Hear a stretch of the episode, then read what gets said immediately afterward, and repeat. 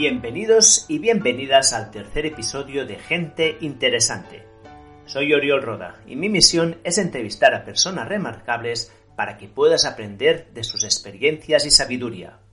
Hoy, Carlos Fenollosa y yo entrevistamos a Pablo Pascual, que fue fundador y CTO de Sweetcar, una empresa que en tan solo tres años se transformó en el líder indiscutible del renting de coches en España y que fue adquirida por la friolera de 30 millones de euros, Conocí a Pablo en 2015 cuando entró a trabajar en Mammoth Hunters. En ese momento era prácticamente un recién licenciado, pero ya mostraba una inteligencia y capacidad extraordinarias y puedo afirmar que es el mejor desarrollador que he conocido. Estuvo en Mammoth Hunters dos años, pero como pasa con los buenos desarrolladores, un día le ofrecieron una oportunidad inigualable.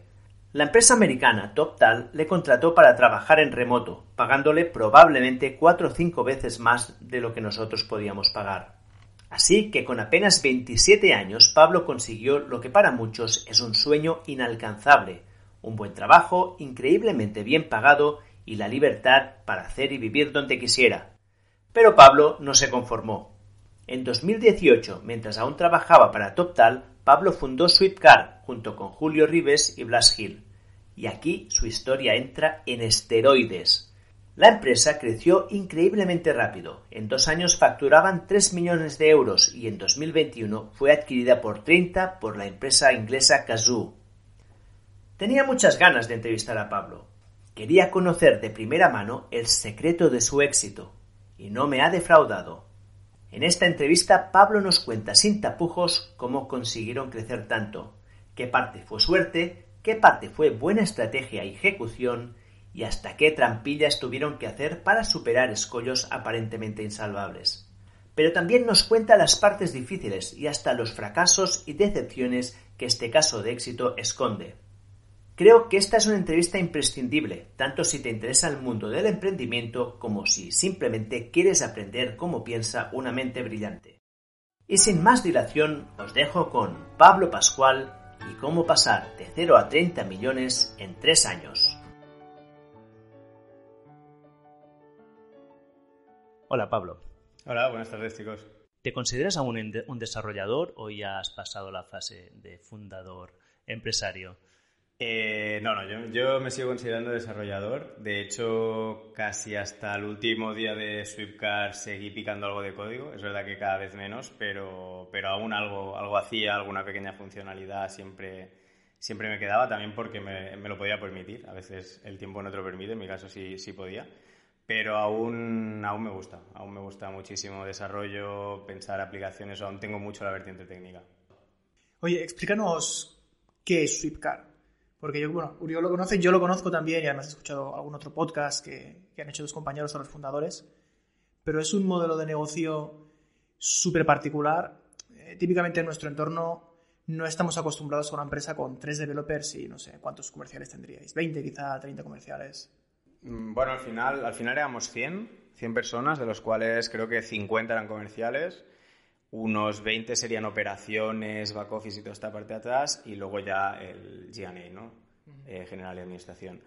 Eh, básicamente, Sweepcar, ¿qué era? Era un broker. Era un broker de, de, vehículos de renting. Al final, nosotros lo que hacíamos era agregar toda la oferta de diferentes, diferentes bancos y proveedores, los agregamos en la web y hacíamos eh, en nuestra in-house todo el proceso para que a ti te dieran el renting. Es decir, en vez de hablar con un plan, una LD o un Sabadell, que eran algunos de nuestros proveedores, simplemente hablas con nosotros, nosotros gestionábamos los datos, todo lo que necesitas para hacer un renting, al final es un proceso engorroso porque requiere de un scoring bancario y te damos nosotros ya el, el, contrato final. Una vez, y una vez tenías el contrato, dábamos un pequeño servicio postventa y ya está. Pero este era nuestro negocio. Al final nosotros cobramos, de hecho, de parte de los proveedores, no cobrábamos de la parte de los clientes. De hecho, nosotros ni siquiera cobrábamos a los clientes. O sea, eran Ale del Isplan y tal que ya se encargaban de hacer los cobros a, cada uno de ellos. O sea, hacéis captación de clientes para las empresas de renting de vehículos. Captación y conversión, sí. La conversión también. La conversión también, sí, sí. Nosotros solo cobramos a contrato firmado. ¿Y cómo salió la idea de hacer esta empresa? Pues la idea sale de, Julio. Al final, Julio Rives había, había trabajado en, en, la SEAT durante bastantes años y en el sector automoción, en la parte de ingeniero industrial con un MBA. Y, él buscaba emprender con Blas. De hecho, yo entro en una segunda etapa, bastante inicial, pero es verdad que entro más tarde. Blas y Julio se conocen en Demium Startups, que Demium Startups es una incubadora de, startups bastante conocida, de hecho ya creo que tiene presencia incluso en Portugal y Londres y otros países, que básicamente captan, captan personal captan y, captan ideas. Entonces la idea es juntar diferentes personas para que ejecuten una idea y si llegan a ciertos estadios, intentar acompañarles en una primera ronda de financiación, que arranquen y ya pues cuando, cuando ya todo va un poco bien, soltarlos. Entonces Julio y Blas eh, se conocen en Demium. Julio viene con esta idea, ¿no? De, de, hecho, la idea inicial era vender coches online. No era ni siquiera el renting.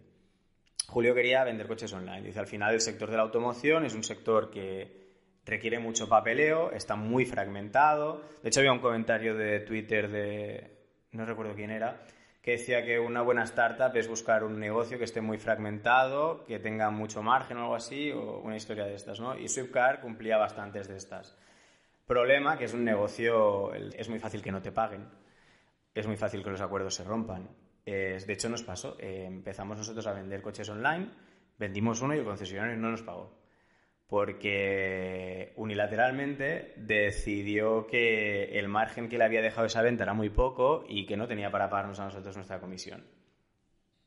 Por eso digo que es un, es un sector que hay que ir con mucho cuidado porque no hay palabra. Eh, total, que empezamos con, la venta de coches, ¿no? Sin embargo, al, al, poco de empezar con la venta de coches sale Carnovo en la tele. Carnovo es una compañía que venía de Antai, que Antai es una aceleradora bastante conocida que crea, si no recuerdo mal, el fundador de Wallapop. Y, creo que acaba de levantar 2 millones. Además, había hecho un Media for Equity, con lo cual estaba saliendo en la televisión, haciendo exactamente lo mismo que nosotros. Entonces, aquel, cuando vimos eso, hubo una reunión así en plan, bueno, ¿qué hacemos? Porque nosotros no tenemos capital, estos tienen 2 millones y estamos haciendo exactamente lo mismo. ¿Esto cuánto tiempo llevabais con esto? Nada, tres, cuatro meses. Tres, cuatro meses. Ya llega el primer pivot. Y ya llega el primer pivot, sí, sí. Ya llega la. Bueno, la primera en la frente llega, porque. Claro, al final haces algo y, vas viendo que hay competidores, ¿no? Conforme vas empezando es cuando más competidores ves. Siempre que empieza una idea, los primeros seis meses, primer año, de repente ves un montón de competidores. Pero claro, este era muy fuerte. Este era un golpe en la mesa.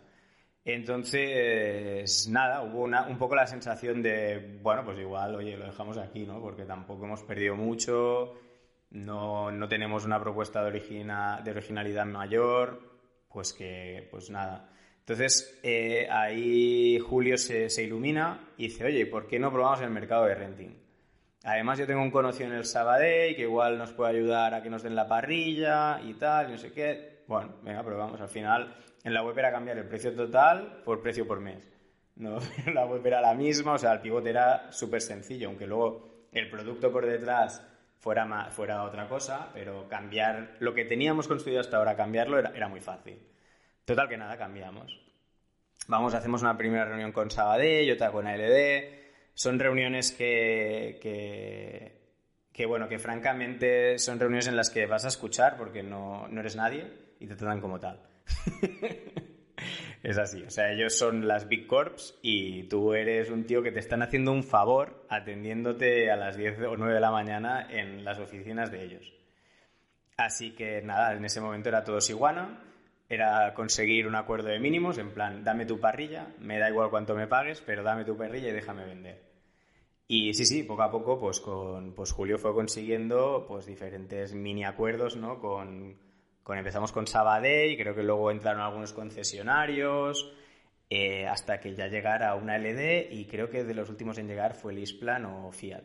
Y hay dos cosas que has comentado que creo que son interesantes de remarcar. La primera que me ha gustado mucho es cuando has dicho que te das cuenta de los competidores que tienes cuando ya llevas un tiempo, que es muy típico cuando haces el business plan inicial que dices, no tengo ningún competidor, o mi competidor es, y pones algo que es muy obvio que dices, bueno, Y creo que es, esto es importante porque muchas veces hasta que no estás muy metido en el negocio no te das cuenta de esto. Entonces tener en cuenta esta incerteza cuando vas a empezar es importante. Y la otra cosa que creo que es muy interesante es que teníais un, insider en el equipo. ¿no? Julio era una persona que era bastante insider en el sector de automoción, tenía muchos contactos y supongo que esto también os dio una ventaja competitiva importante comparado con alguien que quisiera empezar de cero, ¿no? Totalmente. De hecho, es algo fundamental a la, hora de, construir una startup, ¿no? Tener a alguien que conoce realmente el negocio y tiene background en él. Si no, tienes mucho que aprender. Es que la, si no, la probabilidad de, que salga mal es altísima. Porque ya no es solo el que salga mal de un negocio en sí, sino el que salga mal de ese mundo que no entiendes. Con lo cual, sí, sí, esto fue, fue una gran ventaja. De hecho, a ver, la, mente pensante y la visión de, de en todo momento fue, fue Julio los demás, bueno, pues dábamos soporte a esa idea, ¿no? Y la, y la sosteníamos en medida de lo que podíamos, pero, pero él, era, él era la visión, sí, sí. Y los contactos, ¿no? No solamente la visión, sino tener los contactos adecuados. Yo te diría que en contactos no... El del Sabadell para empezar sí que fue bastante clave. Pero sacando el Sabadell y luego para llegar a LD Lisplan y tal, al final fue un poco de buscarlos y encontrarlos. No, no eran conocidos o no, no hubo... No, en este caso te diría que no, no hubo un gran efecto del networking.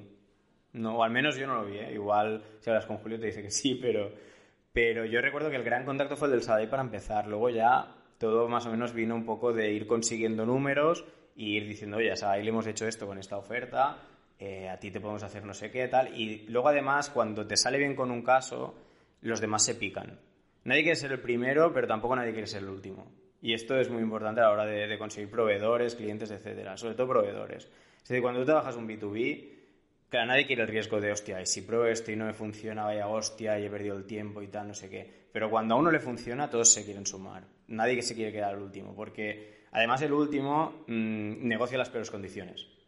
Porque ya es como, no, no, es que ahora ya soy fuerte. De hecho, esto se, notó, los tipos de negociaciones con los proveedores eran muy distintos de cuando empezamos a cuando estábamos ya en recta final.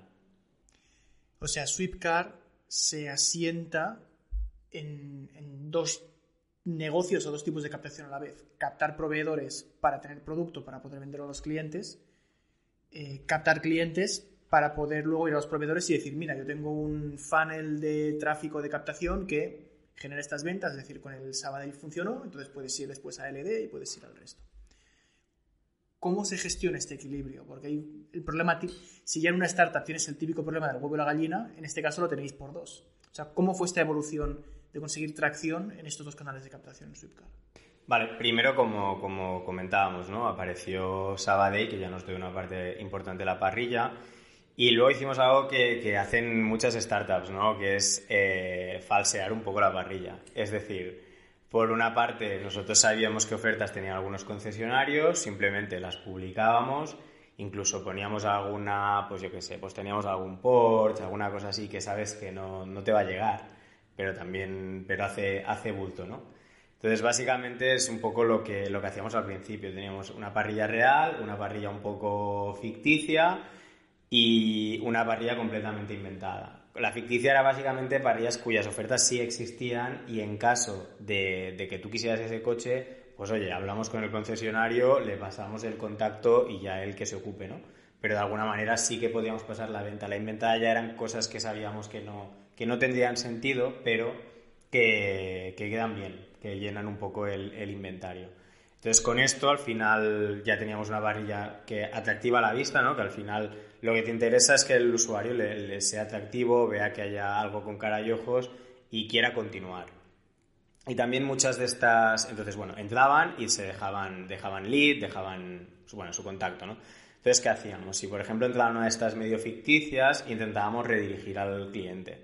En plan, hombre, pero igual te conviene más este coche, tal, no sé qué. Si por lo que sea realmente el cliente quería ese coche, pues está el pastel y punto. Oye, mira, esta oferta la tenemos, pero, o sea, no la, no la podemos gestionar nosotros, se gestiona en este concesionario. Entonces le decíamos de a dónde tenía que ir y ya está. Y cliente, cliente perdido, ¿no? Para, para nosotros. Y si no, pues, pues gestionábamos. Entonces, Aquí empezamos a gestionar volumen de clientes, sobre todo se hacía desde la parte de paid marketing. O sea, nosotros en ese momento SEO y estas, y estas cosas más orgánicas, o sea, todo el tráfico orgánico no, olvídate, al final poco presupuesto, el dominio recién comprado, una web recién hecha, orgánicamente no, es muy difícil construir. Entonces no, nos olvidamos completamente, nosotros hacíamos paid, de hecho nuestro canal principal era Google AdWords es conseguir una, un buen bulto de clientes, ¿no? lo denominado masa crítica, en este caso no era crítica porque simplemente teníamos que conseguir clientes y punto, el, negocio ya funcionaba desde el minuto cero.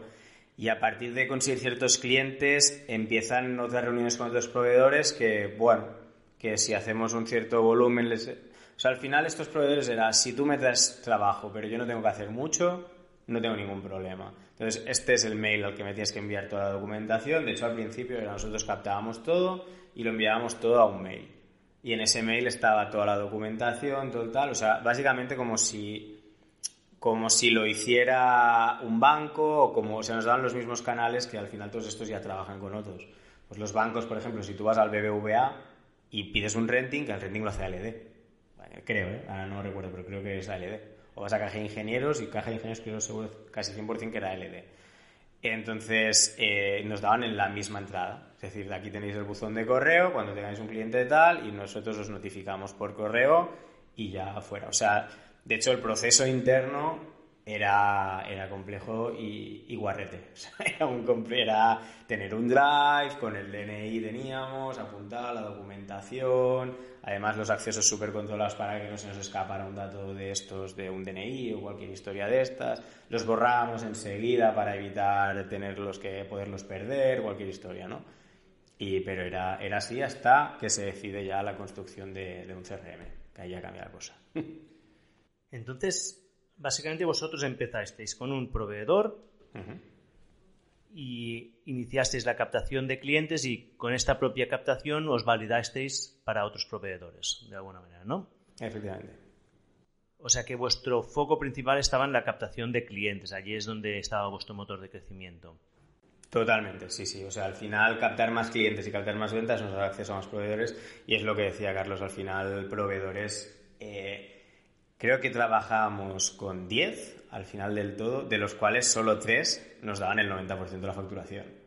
O sea, había un, pareto espectacular. O sea, sí, sí, el, nada, el 5% de los proveedores, 10% de los proveedores nos daban el 90% de la facturación. ¿Y vuestro motor de crecimiento para cliente final fue siempre Google AdWords o fue evolucionando a medida que el negocio prosperó? Fue evolucionando. O sea, al principio nosotros usábamos AdWords porque probamos Quiero recordar, probamos Instagram, Facebook, eh, AdWords. Y AdWords era el que mejor nos funcionaba con muchísima diferencia. Entonces empezamos con AdWords. Cuando AdWords empezaba ya a, tocar techo, se puso un poco más de presupuesto en Facebook que funcionaba, pero no era maravilloso. Eh, a partir de aquí, cuando ya empezamos un poco a estar más copados, probamos el, el retargeting, creo que es con Criteo. Y esto nos funcionó muy, muy bien a nosotros. De hecho, era Hay que decir que estaba muy bien hecho, porque, claro, yo como desarrollador, pues a veces entraba en la página de Swiftcar, como fundador, yo que sé, a mirar cualquier historia, ¿no? Y me daba, me machacaba tanto Swiftcar luego cuando iba a la vanguardia, al 20 minutos. Todo era Swiftcar, todo era Swiftcar. Impresionante. O sea, los de Crypto lo hacían, creo que lo hacen realmente bien.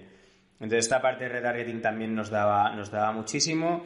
Y ya por último, el, lo más así que nos funcionó fue salir en la televisión. De hecho, nosotros tuvimos una campaña de televisión en 2021, si no recuerdo mal, durante mitad la última mitad de 2021, y nos funcionó bastante bien. De hecho, para sorpresa, a ver, normalmente cuando una compañía sale de la tele sale a hacer marca, no sale a hacer performance. esto es algo que muchas compañías no entienden.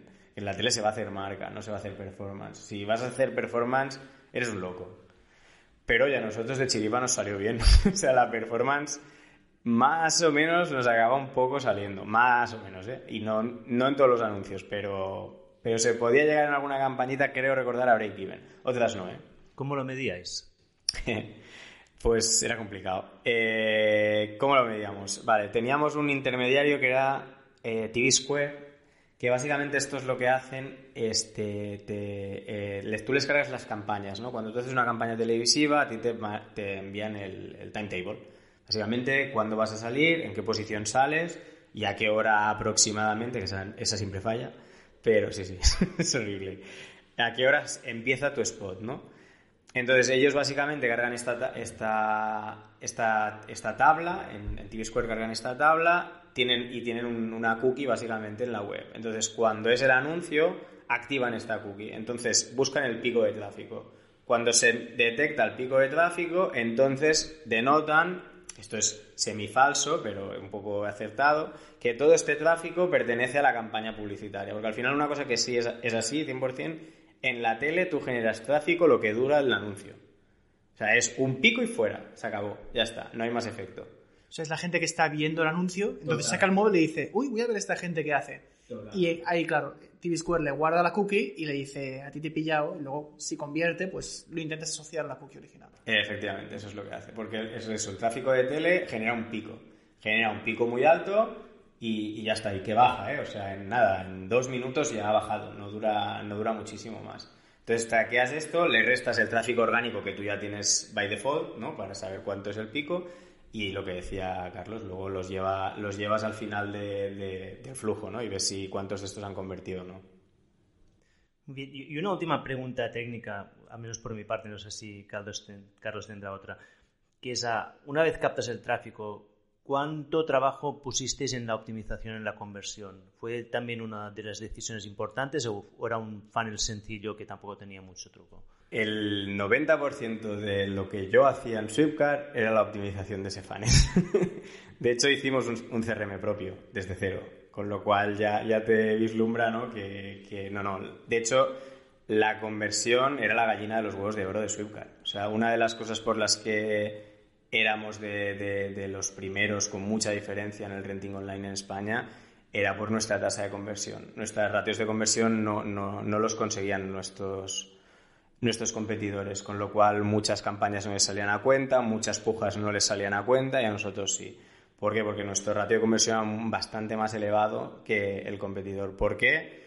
Porque hicimos un CRM desde cero para nuestro caso de uso y además bastante automatizado ya no automatizado a nivel generar un pipeline de enviar SMS, emails, sino automatizado de que los comerciales no deciden lo que tienen que hacer, es el sistema el que les dice lo que tienen que hacer. Había un sistema de tareas que básicamente el comercial empezaba la mañana, entraba en su dashboard, clicaba en siguiente tarea y el sistema le decía, pues ahora tienes que llamar a este por esta razón que está en este estado y conseguir esto. Y así funcionaba el 95% del día a día del equipo de sales. ¿Cuáles fueron las decisiones más importantes en este funnel que, que, marcaron la diferencia, comparado con lo que sería un funnel estándar? Vale, yo creo que eh, la principal diferencia, que esto, esto vino de Julio, eh, fue tratar eh, todo, el, todo el funnel de venta como una fábrica. Entonces él dividió el funnel en, diferentes departamentos, ¿no? Había el, el, funnel de venta, ¿no? El sales, el probablemente sales. Sales se encargaba de, desde la captura del lead hasta conseguir toda la documentación necesaria para el scoring o si había, porque también los proveedores sacaron luego el scoring online, que era básicamente meter tus datos bancarios. Eh, entonces, a través de una plataforma que era, no recuerdo cómo se llama, pero básicamente entraba en tu cuenta bancaria y te sacaba un scoring en función de lo que había programado el proveedor, ¿no? Y te decía sí, ok o no, ok. Pues el departamento comercial se encargaba desde, desde, la, desde tener el lead hasta conseguir un, o documentación o scoring aprobado online. A partir de aquí, si había documentación, entraba el departamento back office. El departamento back office se encargaba de validar esta documentación, ver que estaba toda y que era correcta. En caso de que no fuera así, se hacía rollback al departamento de sales, que automáticamente recibía una notificación, oye, este lead no es válido. Eh, si era válido, esto pasaba al departamento de, perdona, back office, entonces si era válida esta documentación, la enviaba al proveedor. Entonces, esto se, seguía haciendo vía email. Hasta, hasta casi al final se seguía haciendo vía email. Entonces, a través de email recibían respuesta y ponían en nuestro sistema aprobado denegado. En caso de denegado volvía a sales, en caso de aprobado pasaba a sales closers. Que los closers de ventas básicamente llevaban desde, desde el aprobado hasta el cierre de la venta, o sea, hasta la firma del contrato. Una vez el contrato estaba firmado, entrabas en Customer Care. Que Customer Care era desde que firmas el contrato hasta que recibías el coche. Cuando recibías el coche, luego entrabas en clientes. Que clientes era desde que tenías el coche hasta que renovabas un contrato, o sea, hasta que te finalizaba el contrato. Y básicamente esta, repartición tan fábrica de, un departamento de ventas era, era, era un éxito brutal porque primero no teníamos vendedores full cycle, que se dice ahora, sino que teníamos gente muy especializada en una parte del funnel. Con lo cual, la performance que ganas en, en cada parte del funnel es, es impecable, porque es, que es gente que solo hace eso. Y además es muy fácil de escalar, porque puedes ver claramente, vale, dónde necesito, o sea, si a ti el proceso del funnel te, te falla en mitad del funnel, no tienes que escalar. Si tú tienes vendedores full cycle, necesitas contratar full cycles para llenar una parte del funnel. Es absurdo. Además, uno de nuestros lo que más tiempo ocupa era la gestión de enviar mails a los proveedores para con cada caso de estudio y recibir respuesta total. Tener gente que cobra 40.000 pavos cuyo 80% del tiempo es enviar emails no tiene ningún sentido. Tiene mucho más sentido unos sueldos mucho más bajos para gente que haga solo esta parte del funnel y sacar lo demás. De manera que las partes menos, o sea, más fáciles del funnel también tienen sueldos más bajos, mientras que las partes que requieren más know-how y más saber, pues que si los contratos, que si las condiciones, que si tal, que requieren unos sueldos más altos, ya son mucha menos gente. Si no, lo que te pasa es que tienes gente que en el 60% de su tiempo está sobrepagada para lo que está haciendo. Es una estrategia además que también copiaron, creo yo, los bancos. Los bancos antes tenías a una persona en ventanilla que te lo hacía todo. Ahora ya no es así. Ahora el de ventanilla es un switch que te lleva hacia el experto en. Pues es un poco esta idea. Esta idea yo creo que fue el éxito real de, de, Swiftcard, ¿no? El saber dividir el funnel en diferentes partes y en diferentes personas y, hacer de cada, digamos que cada estructura del funnel funcionaba de manera individual y tenía su input y output. ¿Y este sistema de cadena de montaje no os provocaba una rotación altísima del equipo de ventas? Porque a los ventas lo que les gusta es vender y cerrar y llevarse una comisión. Entonces, si tienes gente haciendo ventas, entre comillas, pero lo que están haciendo es mandar mails o tareas de back office y tal, pues se acaban aburriendo y empiezan a mirar LinkedIn y buscando trabajo. Entonces, ¿cómo lo gestionabais esto? No teníamos, a ver, teníamos rotación, pero no, no destacamos por una rotación muy alta. ¿Cómo lo gestionábamos? Porque al final ellos seguían cobrando, ellos cobraban por, por conseguir la documentación, por conseguir un aprobado y también cobraban por la venta. Es decir, de enviar bien eh, esto hacia arriba. Entonces, Cuando hay un cierre se propaga para abajo hacia toda la cadena comercial. Sí, efectivamente. Y, además a ellos, eh, yo creo que el modelo les gustaba mucho porque era como... Al final a esta gente que le gusta vender, vender, vender, o sea, machacar, el, machacar leads, machacar llamadas, y este el sistema era esto. O sea, es, tú no, o sea, un comercial no enviaba un mail que no fuera una respuesta de un cliente, punto. Todo toda la automatización de si está denegado, si está aprobado, todo esto ya se enviaba solo. No, ellos no tenían que hacer nada. Ellos que tenían que hacer llamar, llamar, llamar y pasar arriba del funnel. Entonces es como, o sea, había un momento que prácticamente era chutar penaltis a portería vacía. Porque todos los leads que llegaban estaban básicamente cualificados. No, pero al ser nuestras principales campañas de AdWords o tal, eran dentro del funnel, estábamos abajo del funnel. Había intención de comprar Había, sí generalmente, sí. En el 60... Bueno, luego se cambió, ¿eh? Porque luego hicimos una, una página que era Mi Coche de Renting, que era la típica marca blanca, que esta página era un poco tricky porque era de estas típicas que si quieres ver la oferta déjame el mail o déjame el teléfono. Y aquí sí que, por ejemplo, el departamento comercial se quemaba muchísimo. Cuando, cuando la proporción de leads de mi coche de renting que era subía mucho, el departamento comercial se quejaba porque eran leads de este tipo, ¿no? que no, no, estaban tan abajo del funnel, sino que era gente que simplemente está curioseando, quiere una oferta. Pero los leads que entraban de Swiftcard sí que eran, sí que eran los buenos y eran, pues, pues eran bastante más fáciles y gente con bastante interés a convertirse. ¿Por, qué creasteis una marca blanca? porque copamos lo que Google nos dejaba aparecer en, en, en Ads. Es una cosa que en principio Google no te deja hacer Disclaimer. Pero bueno, se, hizo principalmente para esto y también porque era otro concepto.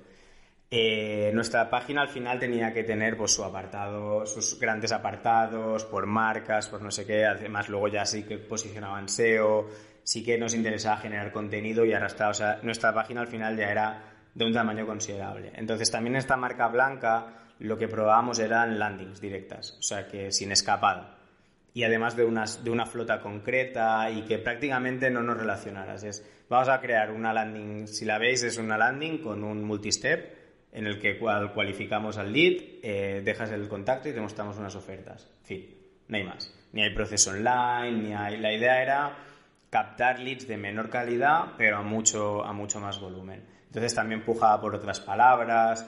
Era un poco también para jugar con el, con el algoritmo de Google. De hecho, la idea era esta y al final Google, por alguna razón, nos pilló y no salíamos. O sea, nunca nos salía Swiftcar y mi coche de renting en la misma página. Además, luego diversificamos y hicimos que Google, eh, que Swiftcar fuera unas palabras más abajo del funnel y mi coche de renting fuera más arriba del funnel que esto también ayuda al algoritmo por aquí ya no domino tanto esto lo lleva más Blas Hill que era el de marketing que era la persona de marketing pero sé que había alguna trampita también luego en cómo llevar los algoritmos y que tenían que aprender de una y que tenían que aprender de otra hago un cambio un poquito una pregunta que no sé si querrás responder o no pero cuánto levanta cuánto capital levantasteis para empezar la empresa pues mira, primero hicimos una ronda Family Full and Friends que si no recuerdo mal eran unos 80, entre 80 y 90 mil euros. En la primera, sí, esta fue la primera ronda. ¿Y esto cuánto tiempo os duró? Menos de lo esperado. Eh, yo creo que esto duró nada, seis, meses, porque sí, sí, una, seis meses, algo así. Y de hecho empezamos otra que no salió muy bien porque, bueno, yo creo que, yo creo que Swipcar era un poco antiportfolio. Sobre todo, bueno, de hecho nos reunimos con, bueno, con varias gente, con varias personas, varios business angels, y, no, no cuajaba, porque, primero porque éramos un broker. No controlábamos producto, no controlábamos precio, no controlábamos, no controlábamos nada realmente. Solo, solo al final convertíamos y, o sea, captábamos y convertíamos, no hacíamos más. Entonces, la época del e-commerce marketplace también está muy pasada ya. Si, si vas con un marketplace o un e-commerce a levantar capital, o tienes unas métricas brutales o no levantas. Es, es muy complicado porque ya no hay barreras de entradas en hacer un e-commerce prácticamente. Y, no, no, no sé, no, no, no llegaba. O sea, la segunda ronda costó muchísimo de hecho, al punto de, casi cerrar, cerrar, porque no, estaba llegando y tal, y al final eh, se consiguió cerrar a través de Crowdcube, que ahora es de TCA. no, TCA era antes de Growth ahora es Dozen. Y allí levantamos eh, medio millón. Levantamos medio millón. Luego con esto aguantamos hasta mitad, hasta mitades de 2020 más o menos. Eh, que ahí, bueno, nos, viene la pandemia, que esto también fue, un tema heavy, porque, bueno, llega pandemia, tenemos que hacer un ERTE, eh, casi todo el mundo en ERTE menos comerciales, o sea, al final lo que hicimos es todo el que pueda traer dinero a Swipcar se queda trabajando, todo el que G&A está fuera. Y, eso es lo que hicimos, ¿no? Y, de hecho llegamos a, o sea, nosotros llevamos un ritmo ya de vender, pues no me acuerdo, pero mm, raro sería que menos de cinco coches al día y pasamos a ver roscos en el marcador, que hacía muchísimos meses que no veíamos ceros en el marcador. Y esto empezó a ser duro, porque fue como, hostia, no nos hemos caído antes, nos vamos a caer ahora otra vez. Y además da rabia, porque es como, joder, no, no me voy yo, me estás echando. Pero yo qué sé, cosas de la vida, eh, enseguida empezamos a remontar, se salió también de la, de la pandemia con ganas de gastar, creo yo, y esto nos ayudó muchísimo, y la gente con bastantes ahorros. Esto en España tampoco es muy típico. Y por suerte recuperamos niveles prepandemia bastante rápido. Y durante, de hecho, durante pandemia cerramos la siguiente ronda de financiación, que esto fue ya fue ya bastante, bastante esta ronda fue bastante dura. La cerramos con, con Inverready, Inverready Debt en, en este caso, que fue una ronda de, de millón y medio. Toda deuda. ¿Cuánto estabas facturando en ese momento? Buena pregunta. No lo sé, yo creo que cuando llega la ronda de un millón y medio ya estaríamos entre 3 y 5 millones, pero, pero no lo sé. ¿Y cuando hicisteis la ronda de 500.000, qué facturación teníais?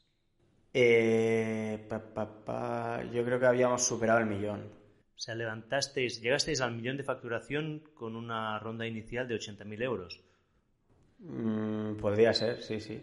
Anual, ¿eh? Es, una, es, es un buen ratio. ¿Cómo, ¿Cómo lo hicisteis para levantar tanto, o sea, para crecer tanto con tan poco capital? ¿Cuál, cuál fueron las estrategias? A ver, yo por una parte creo que el mercado estaba ahí. Esto es súper importante, ¿no? El mercado remaba a favor. O sea, la gente estaba cambiando cada vez más de, de la compra renting y de hecho grupos como Volkswagen y Caixa Renting se encargaban de hacernos el trabajo sucio, que era educar a la población. O sea, cada vez más había anuncios de mm, la compañía de renting que no, de Volkswagen, que ahora no me acuerdo cómo se llama, eh, de la casa diciéndote, oye, pásate al renting, tienes un coche por tanto. Y entonces eso que generaba que la gente, hostia, la idea de renting me convence, pero igual no quiero un Volkswagen, o igual no quiero un Kia, o igual no quiero... Entonces entraban, las búsquedas de renting en AdWords crecían día tras día. Entonces, básicamente el mercado estaba a favor, eh, yo creo que también el funnel o cómo se organiza a nivel interno la compañía lo hicimos bien. Eh, la captación en marketing que era buena, con lo cual y tecnológicamente también estábamos, aunque yo creo que de entrada tecnológicamente no era muy importante. Tecnológicamente era que la web funcionara y algún proceso interno, pero no era, no era el core. Sí que cuando empezó tenía que escalar, aquí ya sí que eh, construir el propio CRM y tal sí que fue importante pero en un, momento inicial yo diría que no. Yo creo que fue tener un poco eh, el viento a favor. Hicisteis una cosa que siempre dicen en Y Combinator, que es que una startup debe empezar haciendo cosas que no escalan. Ya has comentado que al principio pues, eh, había un Google Drive, que la gente subíais documentos, los pasaríais los por WhatsApp, lo hace todo el mundo. Hasta que llega un punto en que ya, bueno, pues, oye, los founders y el equipo inicial no da abasto y hay que empezar a escalar. Y en, es decir, se pasa de un Google Drive subiendo PDFs en carpetas con el nombre del DNI del cliente a un CRM propio. ¿Cuál es el punto intermedio? Es decir, como el meme de 1, 2, 3 Profit, pues ¿cuál, es, el, cuál es el paso 3? Vale, eh, yo creo que el paso intermedio, eh, al final nosotros al principio teníamos, un, teníamos HubSpot y conectado con Drive, conectado con un sistema de llamadas, conectado con mil extensiones entonces yo creo que este era el paso medio, ¿no? Añadir extensiones a HubSpot, ir un poco, un poco controlando las cosas hasta que llega el, hasta que llega que, o sea, tú en un proceso normalmente cuando no te escala, no te escala en un punto. Esto es lo importante, yo creo, a la hora de, escalar un negocio, ¿no? Saber en qué punto no te está escalando de verdad. O sea, primero haces esto, ¿no? Un, modelo no muy escalable, no que, bueno, muy rudimentario, pero cuando lo empiezas a escalar, lo primero que hay que detectar es, vale, ¿en qué punto? Porque uno tiende a pensar, no, ahora hay que hacer un CRM. ¿Y qué lo hicimos? Desde el lead hasta luego tal. No, no lo hicimos así. La idea del CRM fue la parte de lead, nosotros la gestionábamos muy bien. Esta parte que os he dicho de lead hasta documentación, esto estaba muy bien gestionado. Esto en HubSpot, tal, haciendo llamadas, esto no, no tenía un problema. A la larga no escalaría, pero ahora no estaba el problema de escalabilidad. ¿Dónde está el problema de la escalabilidad? En encontrar la puñetera documentación. Nadie encontraba nada, todo se perdía por Drive eh, luego emails, claro, todo esto era email para allá, email para aquí, email para allá, email para aquí, aprobados perdidos, denegados perdidos.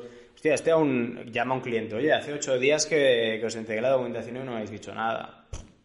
Buscan el mail, quién es este tío, dónde está, qué DNI tiene. Y además muchos mails eh, no, no, nos enviaban siempre un mail un denegado. A veces un mail tenía cinco denegados, con lo cual espabilate tú a ver dónde está. Entonces, básicamente el CRM lo que hicimos es una integración con HubSpot a final de línea de leads, donde cuando ya se creaba una operación de renting, lo que llamamos bueno, un listing request, eh, se trasladaban todos los datos de HubSpot y se trasladaba esta documentación. De manera que el CRM ya se encargaba de tener todas las operaciones y toda la documentación. Y también lo que hacía, de las primeras cosas que hicimos es que los, los mails para, para solicitar un scoring se enviaban ya desde el CRM y el CRM validaba que estuviera toda la documentación, porque tenías que poner unos checks básicamente de, cada, de cada ficherito y marcar cuál era para, que, para validar que realmente toda la documentación estaba. Entonces le dábamos a enviar mail y ese email ya se construía de manera automática y se enviaba. Con lo cual el comercial ya no tenía ni que adjuntar ficheros, ni que buscar los ficheros, ni que toda esta cosa que era la, realmente engorrosa. O sea, al final era una parte muy engorrosa y muy fácil de digitalizar. Y ahí es donde íbamos. O sea, primero íbamos a. Todo lo demás externalizado, tal. O sea, al principio haces un poco un Frankenstein, porque vas buscando todos estos espacios en que realmente aquí tenemos un problema de escalabilidad brutal, o aquí se nos pierde la conversión, o aquí siempre hay un momento que hay, un, hay una fuga. Pues fuimos directamente a ese punto. Entonces no empezamos realmente por la parte del lead, de llamadas, todo esto llegó más tarde. Lo que llegamos es, vamos a gestionar esta documentación, estos emails y cómo recibimos estos emails. Unificar también eh, que todos los mails de aprobados o denegados llegaran al mismo inbox, eh, marcar, marcar cuáles eran, cosas que facilitaran de alguna manera todo, todo este proceso, que a pesar de todo también era bastante manual, pero de alguna manera ya era más sencillo, porque ya tenías una tabla ¿no? donde veías, oye, todos estos están pendientes aún de scoring. Incluso, incluso el sistema te avisaba, oye, este tío lleva más de 24 horas en scoring, búscalo porque o has recibido el scoring y se te ha pasado o tienes que reclamarlo al proveedor que, que no te han dado respuesta.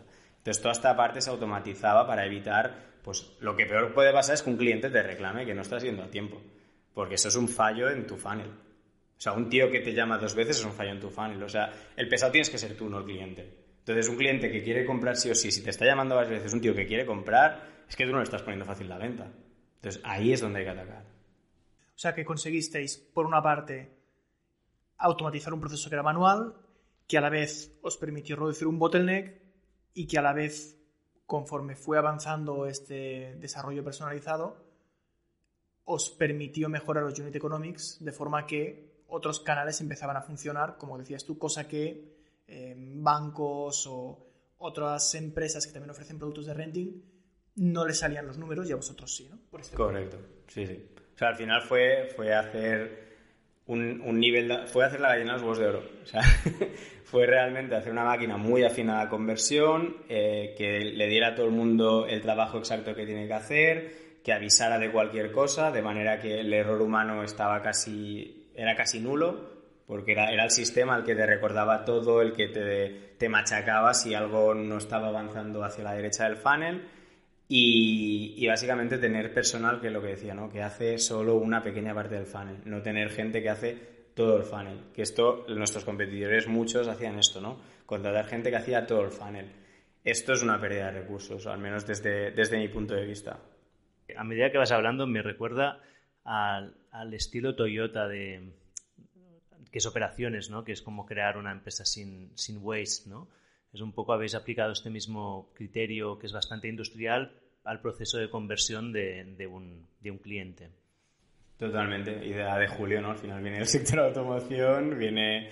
Yo creo que venía sesgado de esto, pero en este caso ha sido, ha sido un éxito brutal este, este modelo organizativo. Y otro, y otro takeaway que me llevo, que creo que es interesante, es esto de solo solucionar donde hay un problema. Porque muchas veces, bueno, a nosotros nos pasó en Mammoth Hunters, y no sé si vosotros en Optimus Price os ha pasado, de, crear, de querer crear soluciones que hagan muchas cosas, el, sobre el over-engineering, ¿no? Como, no sé cómo se dice en castellano, pero que quieres, quieres crear una solución que lo haga todo, que sea perfecta y al final solo tienes que arreglar lo que está roto, el resto no tienes que tocarlo. De hecho, de estos aún se hace broma entre Julio, Blas, Esther y yo, de, que, bueno, una de las grandes cosas que yo hacía en Swipcar era decir que no.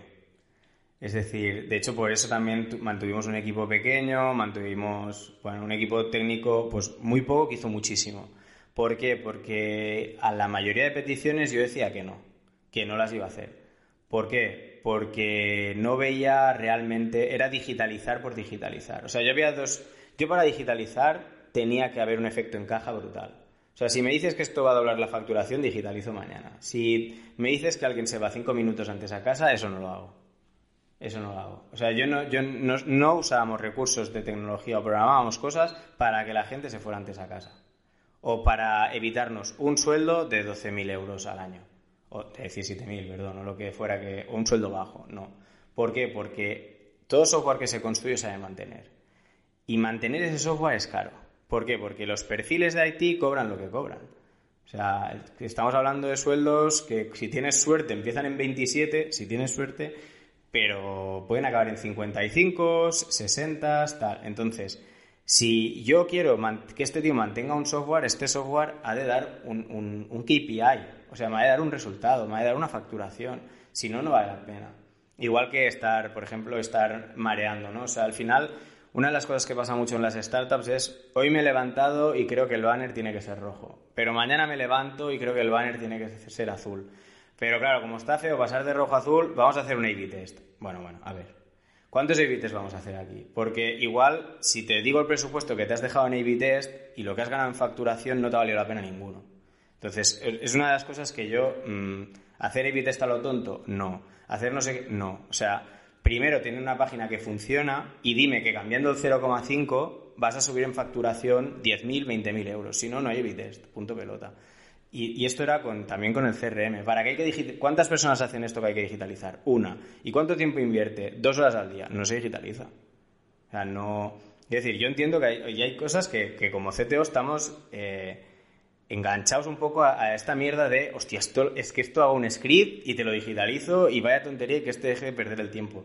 Pero es que esta persona no está perdiendo el tiempo, está haciendo su trabajo y se le está pagando por ello. Entonces, para que esta persona deje de hacer su trabajo, tú cargas un software a otra persona que va a tener que hacer, pero luego va a tener que mantener. Entonces, cuidado porque estás moviendo, o sea, te estás absorbiendo un gasto realmente. No estás quitando un gasto y este desaparece mágicamente, aunque parezca que sí, porque el software no es 100% coste hundido.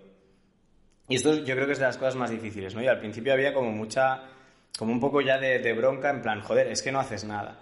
Y a partir de ahí opté por decir que sí a todo, pero no hacerlo que esta era, esta era peor. Yo me lo apuntaba en el backlog, ¿vale? Yo, sí, sí, tal, hacemos ticket, tal, yo me lo apunto en el backlog. Y bueno, pasaban, pasaban las semanas. Oye, nadie me preguntaba por cómo estaba lo que me había preguntado, lo que me había pedido la semana pasada. Buena señal. Será que no, que no era importante, ¿no? Y cuando un ticket, yo tenía unas labels en, en, bueno, en nuestro gestor de tareas, de que cuando pasaban un mes, yo preguntaba, oye, ¿y esto qué? ¿Qué era esto? ¿Cómo que era esto? ¿No era súper urgente hace un mes? ¿Y ahora, ahora no sabes de qué va la cosa? Bueno. Y teníamos, bueno, los tickets. Yo con Blas hacía mucha broma de vamos a revisar tickets añejos o las grandes vergüenzas de marketing. Que era todo aquello que me habían pedido, que realmente alguien se había iluminado, podía ser interesante, pero no era necesario. No era ni, urgente ni importante. Entonces se quedaba fuera. Yo consideraba que, que esto pues no, no tenía mucho valor y rara vez, la verdad, rara vez me equivocaba. Entonces, además, cuando te equivocas se nota, porque te viene la persona de marketing o te viene la persona de, operaciones un poco en plan, oye, oye, ¿esto qué? Porque es que tal, y, le ves una, angustia, un, hostia, entonces vale, entonces sí, hostia, igual esto sí que ha de pasar. Pero lo típico que viene en un día, ¿no? Hostia, necesitamos esto, tal, para mañana, sí, sí, sí, sí, sí. Mañana no se acuerdan. O sea, lo han dormido y ya no se acuerdan de ni lo que pidieron, ni para qué funcionaba, ni, ni siquiera qué era la idea que había detrás. Pues ya está, eso estaba muy bien en el backlog hace un tiempo escribí un artículo que era los siete modelos mentales para la salud, pero al final los modelos mentales se aplican a casi todo, ¿no? Y uno de ellos era el coste de mantenimiento, porque también lo descubrí en Mammoth Hunters, que mantener el código es carísimo. Y el otro es, evidentemente, la matriz de coste y, retorno, ¿no? Y veo que aquí aplicaste estos dos modelos mentales de forma sistemática y eh, fue un éxito, ¿no? O sea, fue una de las razones por la que conseguisteis este funnel tan eficiente? Y construimos al final lo que, lo que comentaba, ¿no? Construimos un CRM propio y en el CRM realmente éramos dos. Con dos personas nos valió para construir todo el CRM de toda la operativa de Swiftcard. ¿Por qué? Porque al final nos centrábamos en lo que daba una propuesta de valor real, no en hacer todo aquello, todos, o sea, no hacer deseos, hacer cosas que realmente vayan a aportar y sean necesarias. Hacer necesidades, no deseos. Yo creo que es aquí la, diferencia, ¿no? O sea, esto estaría muy bien, sí, pero... De hecho, hay una tabla muy, muy guapa que rula por Twitter, que cada X tiempo la, vuelvo a ver, ¿no? Que es aquella de que hay, hay tiempo y personas haciéndolo. Y hay una matriz de cuántas personas hacen esta tarea y cuántas veces al día. Y hay una diagonal que a partir de esa diagonal digitalizas y por debajo de esa diagonal no digitalizas. Y eso está muy bien, porque eso te demuestra exactamente por qué, ¿no? Y de hecho, si, si ese tiempo lo transformas a euros, ya ves clarísimamente cuándo tienes que digitalizar y cuándo no. Y traquear un poco esto, que no ha de ser una cosa, una ciencia exacta. O sea, al final ya lo ves, ¿no? Cuando una persona se Al final, si una persona se pasa más del 50% de su tiempo haciendo algo, pocas probabilidades hay de que se tenga que digitalizar. A no ser que tengas un equipo de 20, 30, 40 personas haciendo eso. Entonces, bueno, te puede valer la pena. Pero también asumiendo que nunca es raro que pase del 50% al cero. Y también ten presente que ahora sí llega a cero. Porque si llega a cero, si no, si no vas a despedir a esas personas por lo que sea, ¿para qué quieres llegar a cero? Porque el coste lo vas a tener igual. O sea, al final es un poco jugar con, con qué, o sea, cuál es el beneficio, el retorno a la inversión de todo aquello que quieres construir en software. Tú tienes además una visión que encuentro muy interesante, que es la parte técnica y la parte financiera.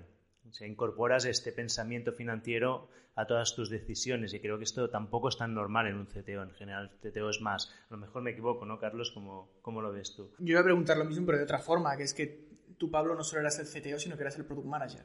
A ti te venía gente con una lista de peticiones sin filtro y el filtro eras tú. No solamente basado en esto es muy complicado de hacer a nivel tecnológico, sino de, oye, esto va, esto repercute en la PNL, sí o no.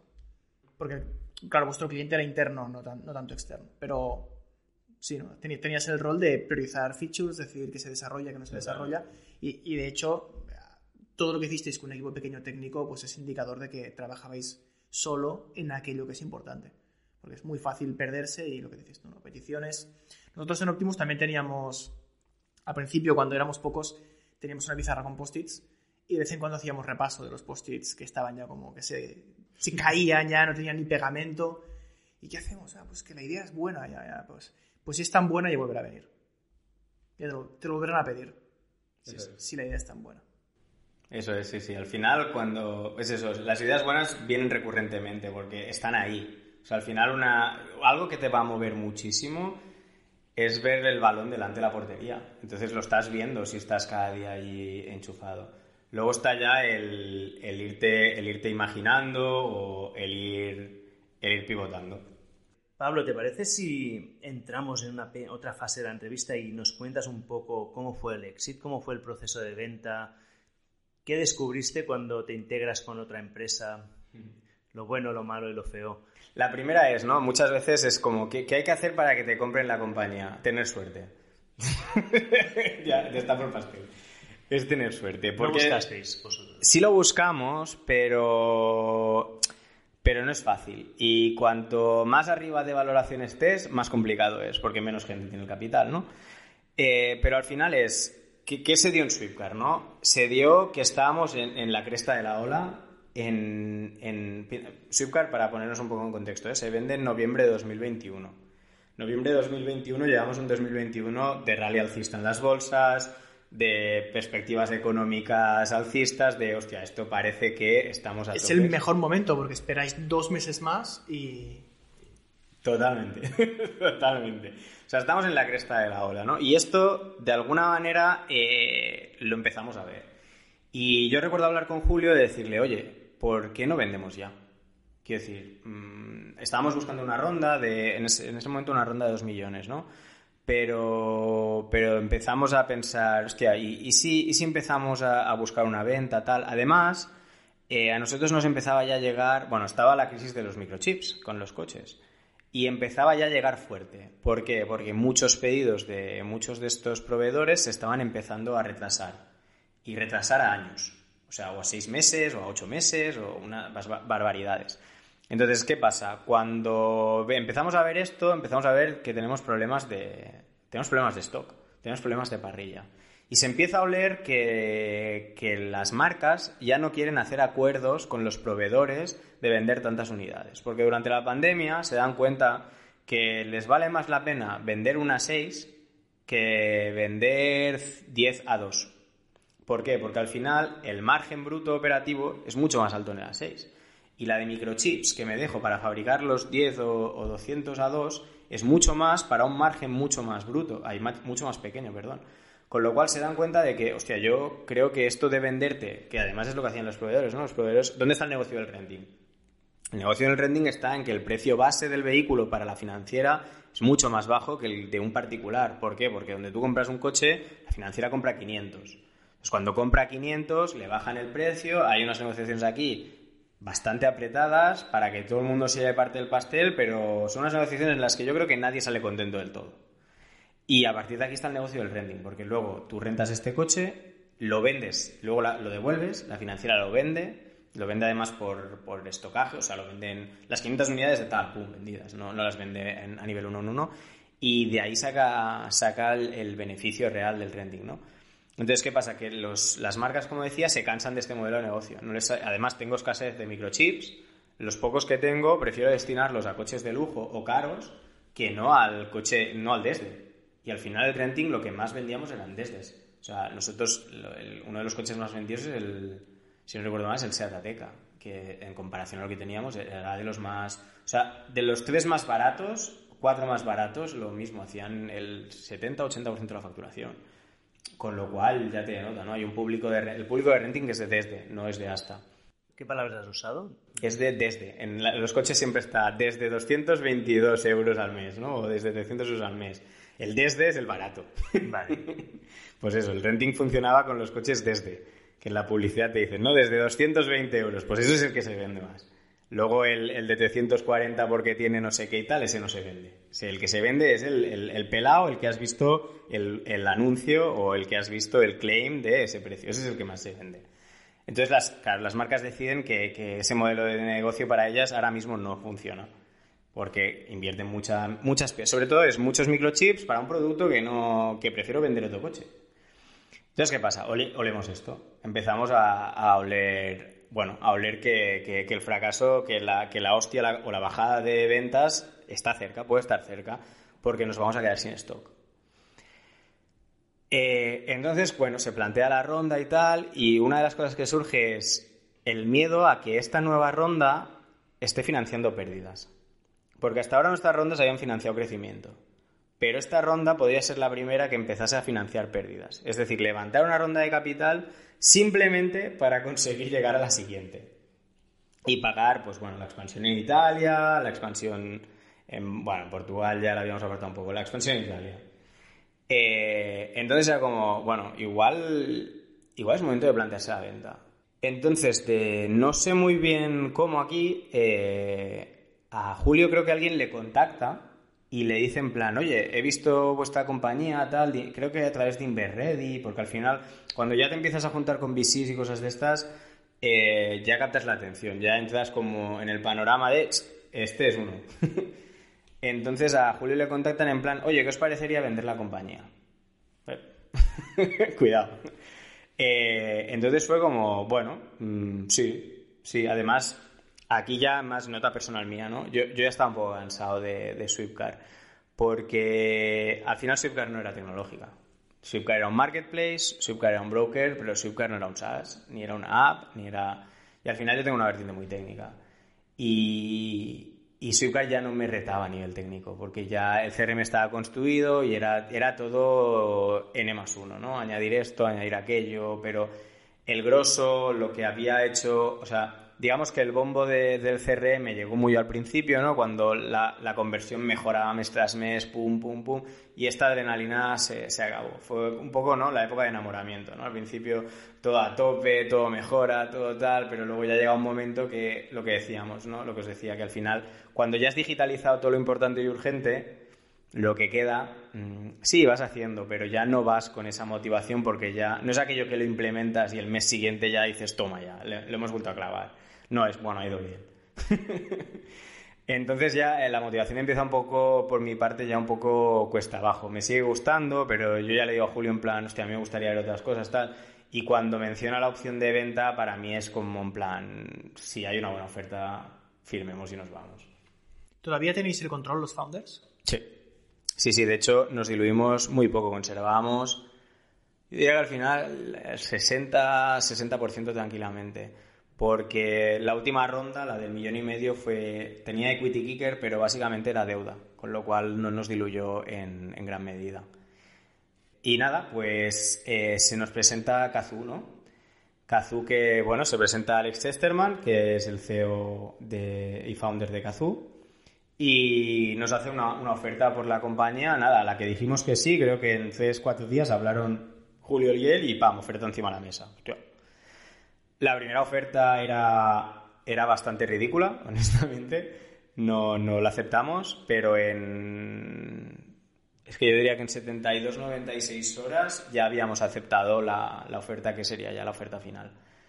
Eh, fue bastante, fue todo muy rápido, de hecho luego fue un mes de due diligence y, y a notario de firmar y adquisición. O sea, adquisición en tiempo récord, ¿eh? De hecho, muchos otros players nos decían que, o sea, tanto el, el M&A que nos había llevado al caso como Inverready nos decía que había sido una adquisición en tiempo récord, que esto era muy, muy raro, que pasara tan rápido, tan...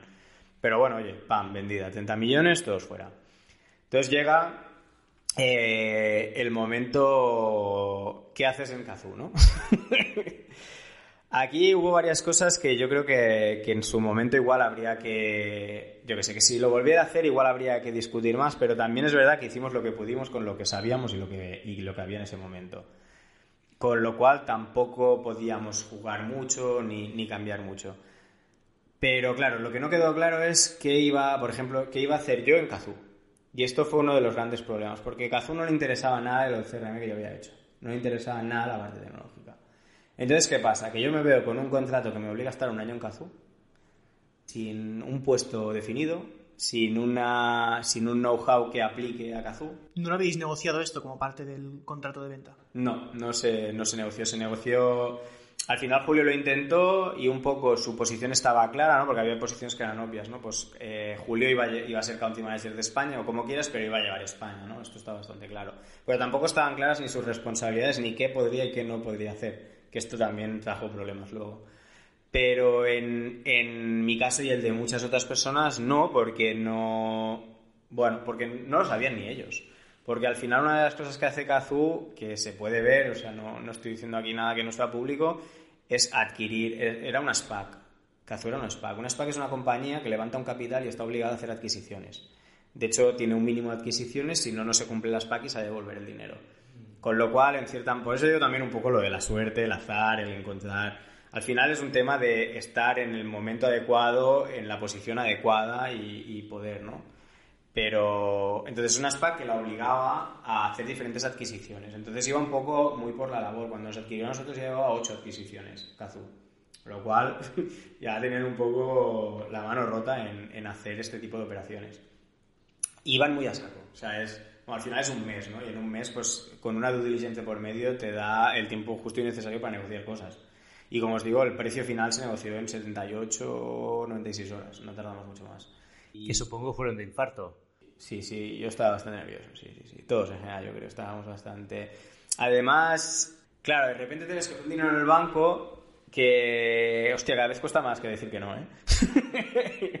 Conforme la cifra sube, piensas, joder, no me está recalentando demasiado, no tal, no no sé qué. ¿Cómo fue el proceso, más o menos, si lo puedes describir un poco? Sí, nos llega, nos llega un primer email con una oferta. En plan, Julio habla con Alex y Alex le envía un mail en plan, oye, Swipcar vale tanto. Julio nos dice, oye, Swipcar vale tanto. Nada, ni de coña, no, ni de coña. O sea, todos súper contentos. Estábamos hablando ya de, una, de, un, de un precio bastante razonable, ¿eh?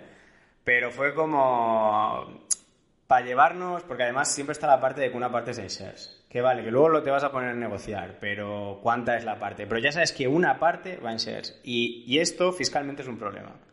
Y ahora, es que esto tiene sentido para el porqué de la negociación. ¿Qué pasa? Em, cuando te dan acciones, normalmente te dan un lookup period, es decir, un periodo en el que tú no puedes vender estas acciones. Si, pero a ti te dan una parte en cash. ¿Qué pasa? Cuando tú, a ti te viene Hacienda, Hacienda te pide impuestos por todo.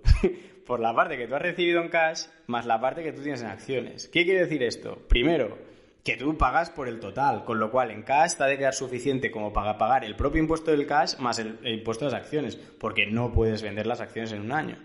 Pero es que luego, si tú tienes una pérdida de estas acciones, a ti el impuesto no te devuelve nadie. O sea, vale, tú puedes luego eh, compensar pérdidas y ganancias, pero lo que has pagado en sí de lo que realmente has recibido, te lo has comido. O sea, no, la pérdida te la has comido.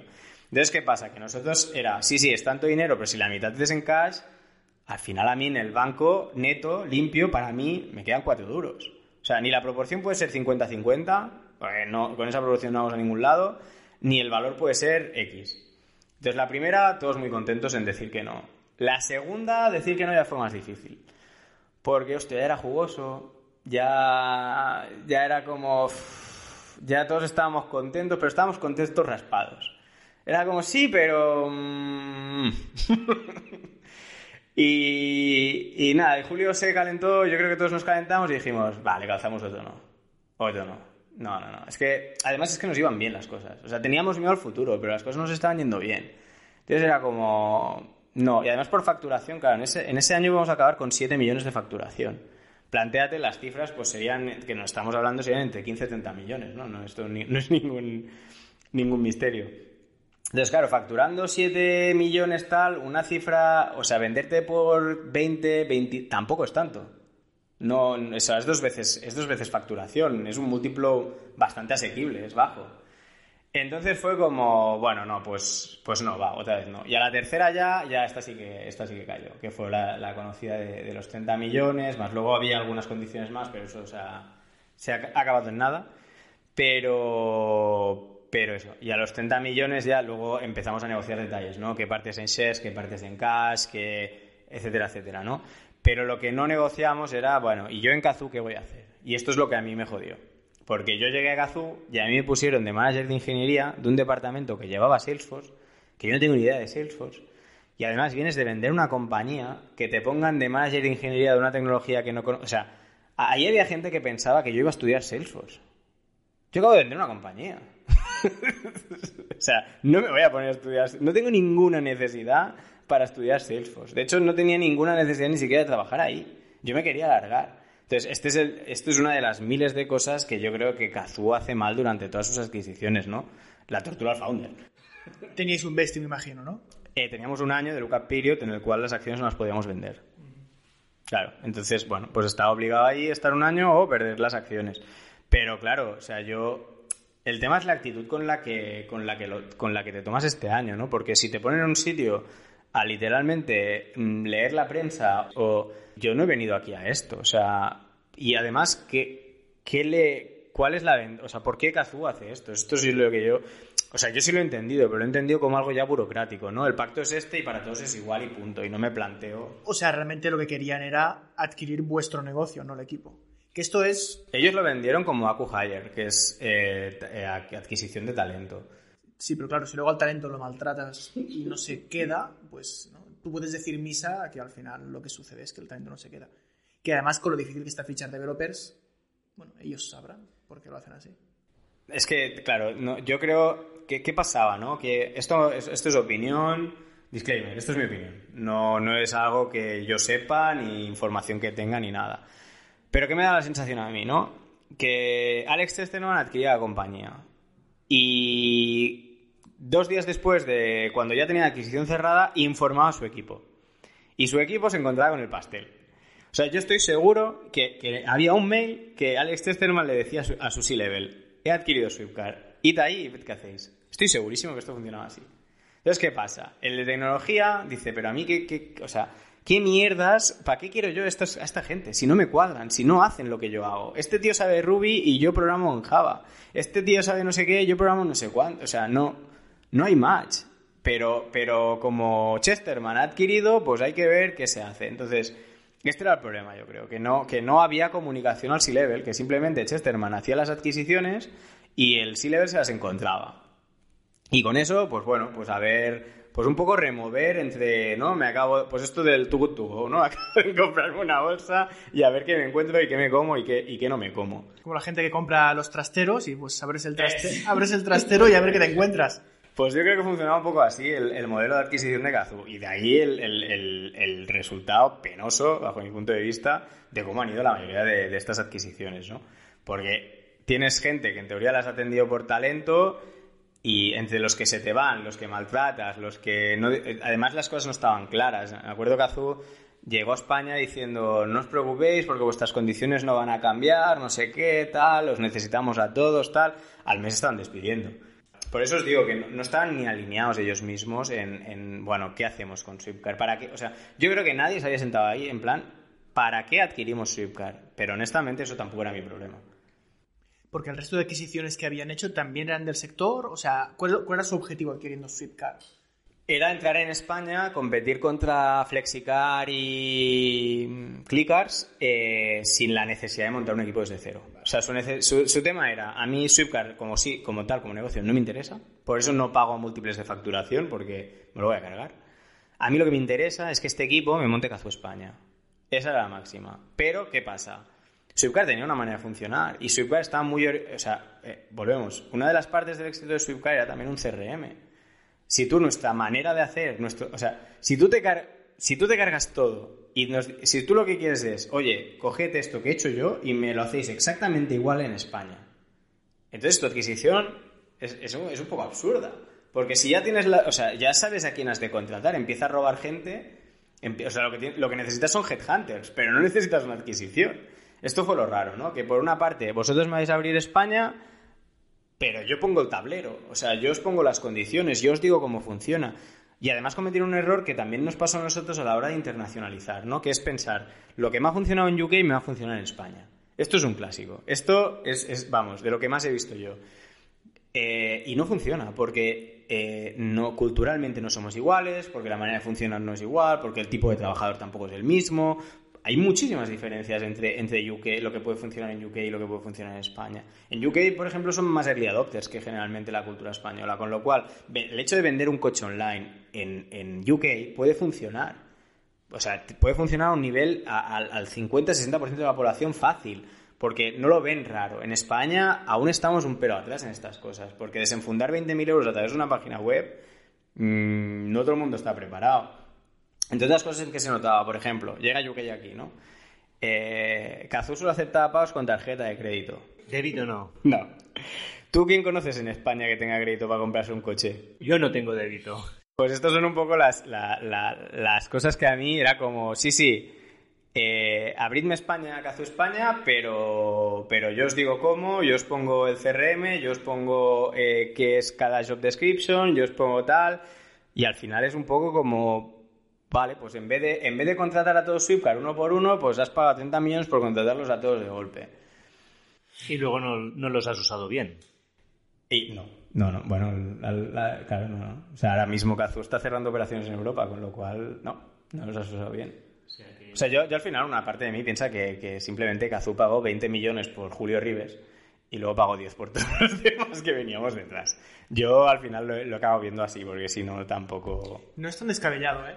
Eh, he hablado con business angels que han hecho operaciones de money y bueno, escuchando podcast también. Y empresas muy grandes, pues no sé, para pagarle a un headhunter dos kilos para que te fiche a un country manager de España y luego entrenarlo y tal, pues te vas a la persona adecuada y le dices te compro la empresa. Y es mejor así. Lo que me sorprende es, es lo que decías tú, Pablo, que no intentaran hacerlo mejor o gestionar mejor las expectativas. Igual pensaban que si os decían, oye chicos, que tengáis claro que os pagamos la pasta y contentos y a las Bahamas, pero que eh, vais a tener que montar una réplica de nuestras operaciones en España. O sea, que venid preparados para ello. Pues oye, igual tú, pues ya sabes el primer día que te va a tocar hacer tal, te gustará más o menos o tal, pero no, tienes que, ¿no? Como lanzarte ahí y que te digan, oye, tú eres el que viene aquí a aprender Salesforce, ¿no? Yo Z de mi empresa, tío, ¿qué me estás contando? No, no, no, gestión cero de expectativas. No, no, fue yo ni vacaciones ni nada. Yo un día de, de repente, de hecho me acuerdo a mi equipo que le, dijo, que le dije, yo os, voy a ser sincero, yo creo que esto es un juego de las sillas. Eh, acaban de adquirir, buscar las posiciones vacías que hay en Haití y colocaros en una. Porque, porque esto va a ser lo que va a pasar. Porque si, si no os movéis vosotros, os van a mover. Y si os mueven, vete a saber dónde acabáis. Y a mí, a mí me movieron. yo, en el juego de las sillas, habiéndolo avisado, yo perdí. ¿Por qué? Porque, siendo honestos, yo no tenía ningún interés. Yo, si me ponían en un sitio guay, pues ese año lo trabajaba de puta madre. Pero si me ponían a hacer cosas tal, pues bueno, pues ya...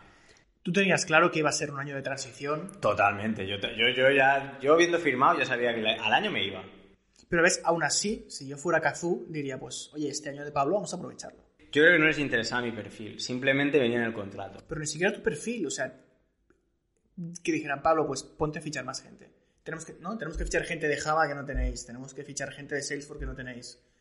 Ponte a sentar las bases para un trabajo en el que sabemos que tú no estarás, pero busca tu reemplazo, por ejemplo.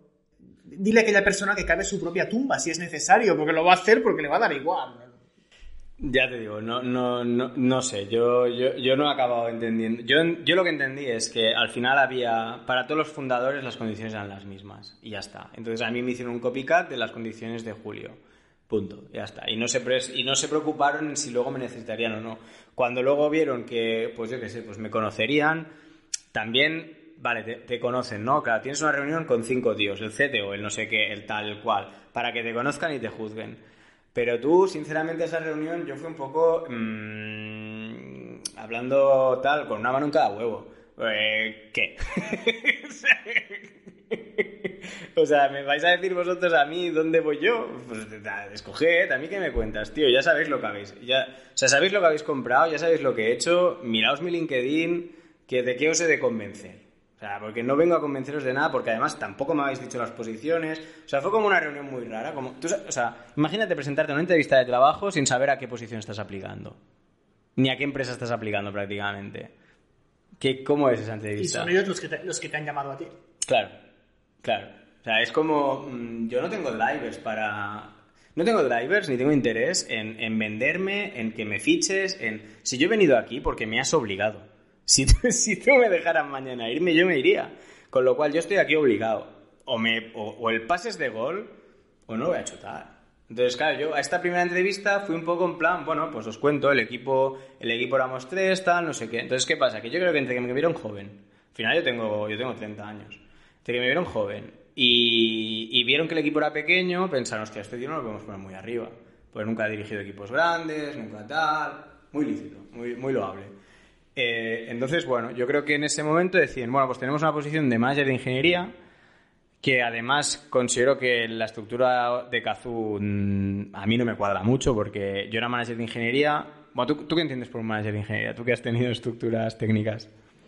Manager de ingeniería, pues es un, básicamente es un ingeniero coordinador. O sea, tiene que ser ingeniero porque tiene que saber qué está coordinando.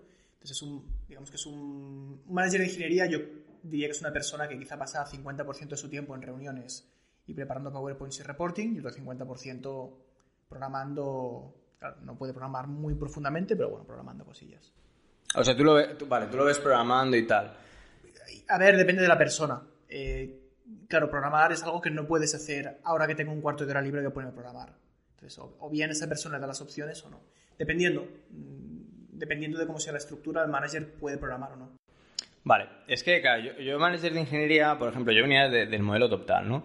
En el modelo TopTal, el manager de ingeniería era el puente entre varios equipos de ingeniería. O sea, él ni no programaba ni de lejos y, servía de puente de comunicación entre varios equipos, cuando, sobre todo cuando hay que hacer cosas conjuntas, ¿no? El equipo de la app de mobile tiene que hacer algo con el equipo de API. Pues entonces el manager de ingeniería está involucrado para que estos equipos se entiendan, conocer a los dos equipos, conocer cómo funciona, etc. En, en Kazoo era muy próximo a lo que tú dices. Era un team lead. Era un team lead venido a más, con la diferencia de que no programaba nada y solo hacía reuniones. Yo no sé cuánto, o sea, yo no sé para cuántas reuniones te da tener un equipo de cuatro personas. Pero a mí no me da para 40 horas. A mí no me da. Y además yo que soy, pues lo que hablábamos, ¿no? Yo soy más de hacer que no de, de estar haciendo reunionitis y tal. Kazoo era básicamente 80% del timetable era reuniones. Que yo llegaba a un punto que creo que estas reuniones eran para justificar sueldos. Pues para justificar posiciones, porque no, no tenían ningún sentido casi ninguna de las reuniones. Entonces, claro, a mí me ponen un equipo de Salesforce, que yo no tengo ni idea de Salesforce, me ponen a cuatro personas y, y bueno, espera, miento, miento, miento. A mí me ponen de manager de ingeniería, me ponen de co-manager de ingeniería. Ni, siquiera, de manager. de ingeniería al principio. Porque había un, había un manager de ingeniería, Gareth, que tenía un equipo de ocho personas. Entonces él lo llevaba y yo durante los primeros meses iba a sus reuniones como a aprender, a, ver qué hacían y a ver cómo funcionaban. Pues tres meses así. Al cabo de tres meses alguien decide que, bueno, que igual hay que hacer un split del equipo y yo me quedo a cuatro y él se queda a otros cuatro. Y, él se queda a tres, eran siete, perdón. Al final luego fueron, fueron cuatro. Total, que nada, a, pues a mitad de tal, pues hacemos, hacemos este split. Yo durante todo este proceso había dicho que esta posición no me parecía. Que yo de Salesforce no tengo ni idea, tal, no sé qué. Y, y, alguien dijo en plan, bueno, pero de Salesforce puedes aprender. Y le digo, puedo, pero vamos, que no, que no tengo ningún interés. O sea, yo fui bastante sincero, o sea, no, no creo que vaya a aprender Salesforce. Bueno, para ser, y empezó una de las grandes cosas que se dice mucho en el ámbito técnico y estoy muy en contra, que es la de, para ser manager no hace falta saber programar. Depende qué entiendas por un manager. Yo creo que, que todo el mundo en la rama técnica tiene que haber programado y saber programar, porque si no, ¿cómo, cómo sabes que los tiempos que te están haciendo la gente son válidos? Yo, también lo pienso, ¿eh? pero hay escuelas que piensan que no. Ya, lo sé, lo sé, y sé que este, este no más cuece, pero yo creo que que hay que saber programar, porque si no, no, puedes valorar el, tiempo y la calidad de, las personas que hay en tu equipo. Pero bueno, total, que, nada, se decide que yo me pongo ahí y estos son mis meses en, en Kazoo, haciendo de manager de ingeniería de una tecnología que, desconozco completamente, que, no, que no me interesa mucho, la verdad, y, pasando el tiempo, porque es que literalmente lo que he hecho en Kazoo este año es pasar el tiempo, no, no tiene nada más. Y nada, y reuniones, bueno, rollos, rollos corporativos. O sea que en definitiva, de una historia de éxito, ¿no? de tres años de crecimiento, de foco, de centrarse, centrarse en las métricas clave y no perder de vista lo esencial, habéis pasado al contrario, ¿no? A burocracia. Totalmente. Bueno, también es una cautionary tale, ¿no? Aquí, de, de, hecho, las adquisiciones y los merchant acquisition terminan la mayor parte viendo mal. Es muy difícil ver un M&A que funcione bien, justamente por la diferencia de culturas, de tecnología que hay detrás. Pero bueno, también es interesante ver que, bueno, ver el caso malo, ¿no? Para saber dónde, dónde no meterse. En todo caso, yo me había puesto toda una sección de preguntas sobre otro tema que yo sé que te apasiona, que es el tema de las finanzas, pero creo que ya se nos está alargando un poco la, la entrevista, así que si quieres, esto me lo reservo para una futura entrevista, si te apetece, porque Pablo, además de ser bueno, un muy buen programador y muy buen CTO, pero como ha demostrado, sabe mucho de finanzas y me gustaría mucho también que compartieras tus conocimientos y experiencias. Pero me gustaría terminar con unas cuantas preguntas rápido, rápidas al estilo Tim Ferris, que es un podcaster americano que me gusta mucho. Puedes responder o no. Son preguntas, a veces algunas pueden parecer absurdas, pero a veces te llevan a algún sitio interesante. Si hay alguna que simplemente no tiene respuesta, me lo dices, no pasa nada. La primera pregunta sería, ¿qué has cambiado, ¿en qué has cambiado de opinión en los últimos meses? Pues he, cambiado sobre todo en pensar. Yo antes pensaba que todo el mundo tenía que progresar sí o sí. Y sobre todo en el aspecto profesional. Yo pensaba, ostras, es que no, no, no, no te puedes quedar en esta posición o, no, o tienes que querer más o tal. Y, y, tanto durante el proceso de Sweepcar a la hora de fichar gente como, como en, en, cosas personales, al final es como, no, eso es algo que yo, que yo, a mí me funciona, a mí me gusta, pero no tiene por qué ser así para todo el mundo. Y yo creo que esto, esto es algo que aprendí hace relativamente poco. No sé si los últimos meses o el último año, pero, pero que aprendí hace poco, ¿no? Que al final lo que uno busca no tiene por qué ser lo que le funciona ni quiere otra, otra persona. Y progresar tiene un coste, además. Y, de hecho lo veo mucho, por ejemplo, en... me, preguntaba, ¿no? En equipo, cuando empecé a fichar desarrolladores, me encontraba muchos desarrolladores que cuando les hablaba de, no, ser team lead, tal, no sé, me decían, no, no, no, no, yo quiero programar. yo quiero yo quiero programar de 9 a, de 9 a 5 y, irme a mi casa y no preocuparme. Y yo dije, ¿qué coño? Pues, pues perfecto, si yo busco lo mismo. Yo busco un tío que venga a programar de 9 a 5, se vaya a su casa y no se preocupe de nada y no, y no tenerle que hacer un plan de carrera, no tenerle que... Perfecto, estupendo. Y, y era como, hostia, qué, qué, revelador esto, en verdad. Si, si en verdad está bien que la gente quiera progresar o en otros aspectos de su vida o, o en ningún aspecto si, si no quieren, ¿no? Y además es, es, o sea, va muy bien para una compañía si lo piensas, ¿no? Porque si todos tu, toda tu gente quiere progresar, no caben. O sea, al final la, la, jerarquía de una empresa no deja de ser piramidal, con lo cual la base tiene, necesita mucha más gente que la, que, el, que, la parte de arriba. Sí, aquí Jordan Peterson, que es también un, un influencer muy importante americano, tiene, habla mucho de esto, ¿no? De cuando se habla del, del techo de cristal o los diferentes techos que que se explican, dice, bueno, pues espera, pues que hay mucha gente que este techo lo, es el que busca, ¿no? Porque el coste de progresar es un coste muy alto, ahí acostumbran en general, y aquí es, él es muy políticamente incorrecto, dice, la gente que quiere progresar en general son hombres, mm, con un perfil más bien agresivo, y en general cuando son jóvenes y aún no tienen mucha familia. Y esto genera, al final, esto con el tiempo puede llegar a, generar pues, diferencias importantes, ¿no? Pues que hay mucha gente que ya está bien, ¿no? Yo en mi experiencia me he encontrado en Optimus con gente que de querer progresar y tener one-on-ones con ellos al principio y pues no sé si por desconocimiento o por quedar bien, a veces decían, no, pues yo sí me gustaría en el futuro llevar un equipo. Em, al principio todo el mundo me lo decía. Y ahora con el paso del tiempo, después de cinco años, eh, y habiendo hecho pruebas, pues oye, te ponemos un becario durante un tiempo, durante unos cuantos meses vas a estar tú de team lead. Os diré que la mayoría se han echado atrás y quieren no, no hacer sus horas, pero no quieren tener que gestionar a gente.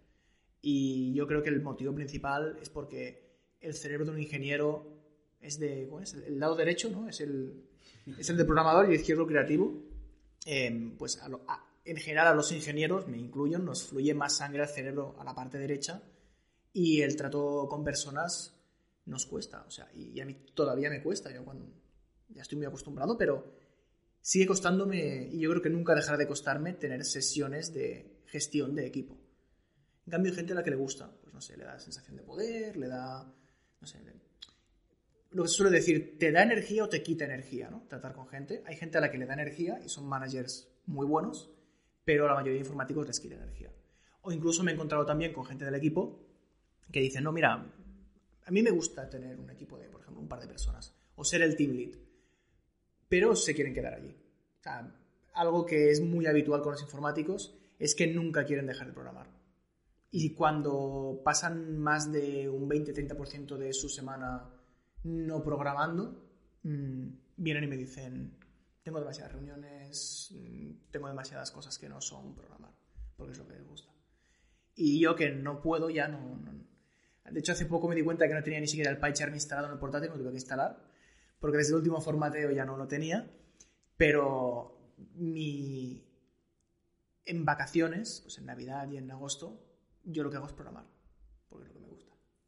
Siguiente pregunta. ¿En qué gastas una cantidad indecente de dinero? En comida. En comida, sí, sí, sí. Salir a comer fuera o incluso la comida semanal es, es donde más gasto con, con, diferencia. Comer definitivamente. Pero yo también comer para casa, ¿eh?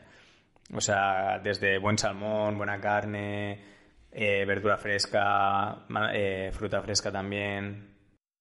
¿Te gusta cocinar? Porque tengo, la, tengo, la, teoría de que la gente que nos gusta comer también al final te gusta cocinar. Yo, mira, al principio no me gustaba cocinar, pero yo creo que fue ya el independizarse que, que te obliga. Porque si te gusta comer bien y nadie te cocina, te sale muy caro. y si nos vamos al otro lado del espectro, ¿qué compra de menos de 100 euros ha tenido un impacto más positivo en tu vida? Pues esta es graciosa, pero yo creo que es una bombona de butano. ¿Una bombona de butano? Una bombona de butano. Tienes que explicarlo esto. Porque, nada, yo, yo en mi casa normalmente nos reunimos mucho, eh, me reúno mucho con, con, diferentes grupos de amigos y tal, ¿no? Y el grupo así principal más grande somos, de, solíamos ser de media unos 6, 8 o así que vienen a mi casa, ¿no? Entonces, claro, ¿cómo le das de comer a 6, 8 personas? Es complicado. Entonces, una de las cosas que dije es, coño, que alguien me compre unos aros para hacer paella y empiezo a hacer paella. Y, y, uno de mis mejores amigos me compró efectivamente un aro para paellas, pero solo me compró el aro. Entonces tuve que comprar la bombona de butano. y, y, nada, a partir de ya la, ya la he estrenado varias veces para hacer paellitas, tal. Que tengo, tengo, me pongo en el balcón una paellera grande para, para 12 y, y paellita al fin de semana. Dime un, un, error o un fracaso que aparentemente fue un fracaso, pero que luego fue un éxito posterior. O dicho de otra manera, ¿tienes un fracaso favorito? Donde más, está, más cerca he estado de, de la situación de fracaso me viene en esta segunda ronda que hablaba de Swiftcard, ¿no? De la de antes de Crowdcube, en la que, bueno, básicamente estábamos, estábamos por cerrar. Y fue como, hostia, se, se, nos ha acabado, se ha acabado. O sea, ya lo he intentado, se ha acabado. Y incluso contábamos días, ¿no? En plan, bueno, ¿qué día cerramos ya definitivamente? O sea, si, ¿a qué día si la ronda nos ha cerrado ya, ya, no, tiene, ya no tiene sentido seguir? Y fue como, hostia, fue duro, fue duro. Fue igual de... La misma ansiedad yo creo más que cuando, cuando negociábamos la venta. Pero bueno, mira, al final yo creo que, que aguantar hasta el último momento, ¿no? Y de hecho esto se dice mucho, que las startups levantan las rondas de capital a minuto, a, a prórroga. y sí, sí, sí, sí. Fue, fue a prórroga, bueno, fue tan a prórroga que de hecho pedimos el segundo en ISA y nos multaron una parte porque estuvimos en quiebra técnica. O sea, fue muy en prórroga. Qué límite, ¿no? Muy límite. Forma parte casi de la historia épica de, de la empresa. Estuvimos en quiebra técnica. Dime, ¿cuál es una de las mejores inversiones que has hecho? Puede ser de dinero, de tiempo, de energía. Yo creo que una de las mejores inversiones que hago en general es en bienestar. O sea, a mí me gusta mucho ir al fisio. Voy una vez al mes, casi, casi cada mes, o sea, una vez. Eh, voy al fisio y creo que es de las mejores cosas que hago, porque me, me ayuda mucho a, a recolocar, a, a, tomar buena postura, a que no me duela el cuerpo. A mí me molesta mucho que el cuerpo me duela. O sea, notar un dolor, notar un... me molesta muchísimo. Entonces, ir al fisio y, ir a una buena silla de escritorio, también esa fue una gran inversión. Me compré una de estas de Active, la, es, la marca es Active y el modelo es la, la silla Trim que así a, a, bote pronto no parece una gran silla, pero te, te, permite tener una posición bastante recta. O sea, es una silla que si no estás bien sentado no es cómoda. Solo es cómoda si estás bien sentado. Entonces esto, esto ayuda muchísimo. Y te la puedes adaptar muy bien, pero a estar bien sentado. Si no, no. De hecho, no tiene reposadero en la cabeza para que no, no se vaya el culo hacia adelante y la espalda hacia atrás. O sea, está hecha para, para sentarse bien. Y sentarse bien estás muy cómodo, pero solo si estás bien sentado.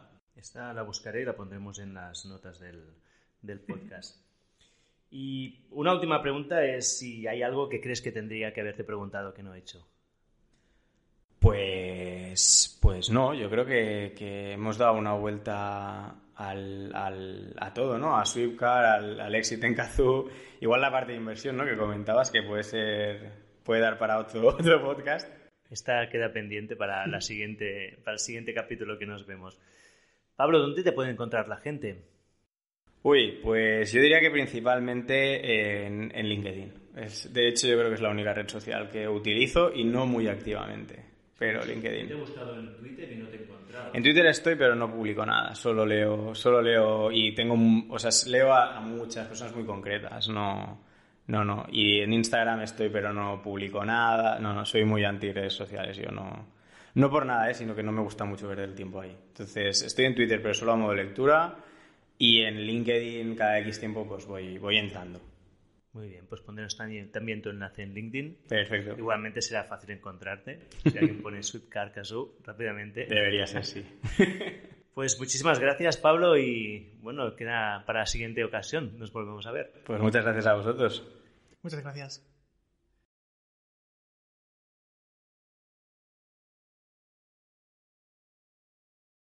Y así termina otro episodio de Gente Interesante. Pero antes de que te vayas, quiero comentarte una cosa. 3, 2, 1 y es viernes. ¿Te gustaría recibir un correo muy corto cada viernes con cosas divertidas e interesantes que he aprendido esta semana? En 321 comparto reflexiones, vídeos, libros, artículos, gadgets o cualquier otra cosa esotérica que he descubierto o que mis amigos o invitados en el podcast me han recomendado y que creo puede traerte bienestar o felicidad. Más de 70.000 personas ya están suscritas, es fácil apuntarte y también darte de baja. Si quieres unirte a esta comunidad, ve a oriolroda.com y deja tu correo. También puedes seguirme en redes sociales buscando Oriol Roda. Y con esto termino. Nos vemos dentro de dos semanas. Mientras tanto, cuídate.